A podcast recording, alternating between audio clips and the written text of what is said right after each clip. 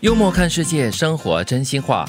想要寻根究底的人，多数都是痛苦的，因为他们压力很大，失望很多，而求知欲却从未减少。一个字啊，累。四个字，自找苦吃。其实求知欲强啊，那是好事啊。但是如果事事都那样子，一定要去挖到底的话。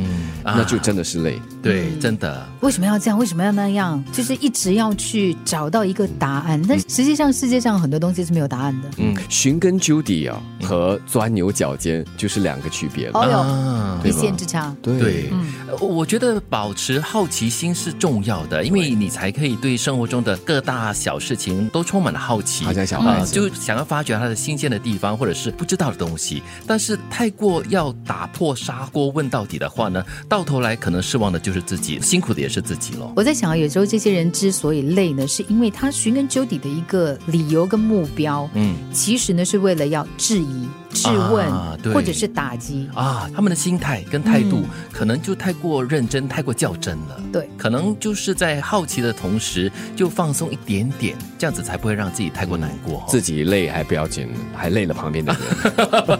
哎，一天到晚被人家在打破砂锅问到底，然后真的是很累的一件事。哦，强大的人不是征服了什么，而是能够承担什么。嗯，所以你看，我们常常在说那个世界强人的时候，我们都讲他的肩膀靠得住，嗯，可以承载很多东西。又或者是说，一个好的领导者，不在于他可以多厉害，更多就是他会带出他员工的种种的特质，让他们发挥长处。我觉得这句话说的很有道理，也引发了下一句话哈。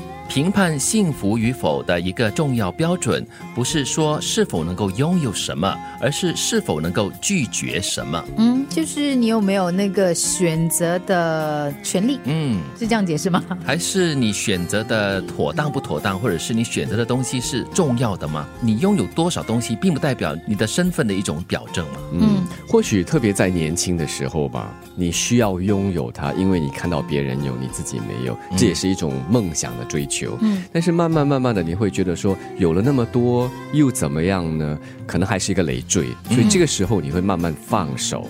对，那当有其他的人、其他的机会来向你敲门的时候，哎，你要不要啊？这个很不错啊。可能这个时候你就可以告诉他，我曾经有过，嗯，我不需要。又或者说，你已经成长到了一个你有自信的一个阶段，就好像你可能在年轻一些或者刚踏入职场的时候，每次有什么社交活动啊，你就觉得啊，我好像不能不去啊，我一定要去啊。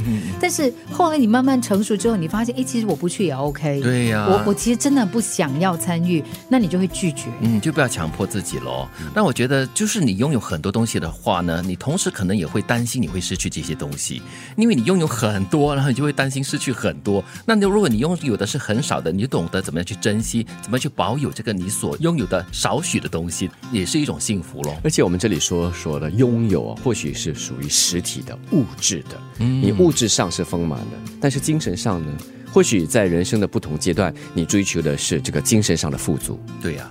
想要寻根究底的人，多数都是痛苦的，因为他们压力很大，失望很多，而求知欲却从未减少。强大的人不是征服了什么，而是能够承担什么。评判幸福与否的一个重要标准，不是说是否能够拥有什么，而是是否能够拒绝什么。